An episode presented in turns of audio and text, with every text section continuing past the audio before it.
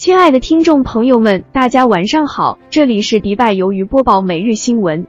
今天是二零二二年十月十五日，星期六，农历九月二十。让我们一起来看看世界发生的重大事件。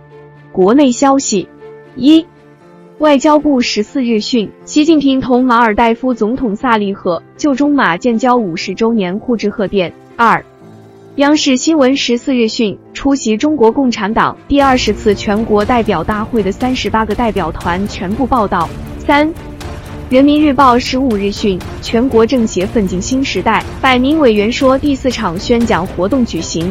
四、中新网十四日讯，文旅部十年来促进文化和旅游消费取得显著成效，二零二一年全国居民人均教育文化娱乐。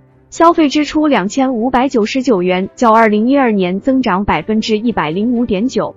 五，金阳网十五日讯，工信部，我国牵头首个自动驾驶国际标准正式发布。六，兰州新闻网十五日讯，场地自行车世锦赛，中国队女子团体竞速赛摘银。七，中国经济网十五日讯，国家医保局暂未考虑将种植牙纳入医保支付范围。八。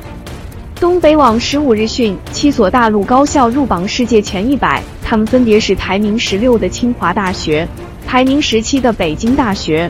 九，新华社十四日讯，世行行长，全球经济正逼近衰退，将明年经济增长预期下调至百分之一点九。十，央视财经十四日讯，预计今年全球民众持有的一百六十亿部手机中，将有五十三亿部被废弃或闲置。十一，英国金融时报十四日讯，马克龙称，如果俄队伍使用核武器，法国不会以核武回应西方炸锅。十二，星岛网十五日讯，土耳其北部煤矿爆炸坍塌，死亡人数攀升至二十八人。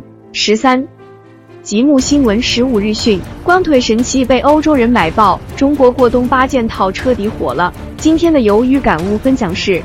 生命价值之真谛不在成功那一刻，而在于为成功而奋斗的历程之中。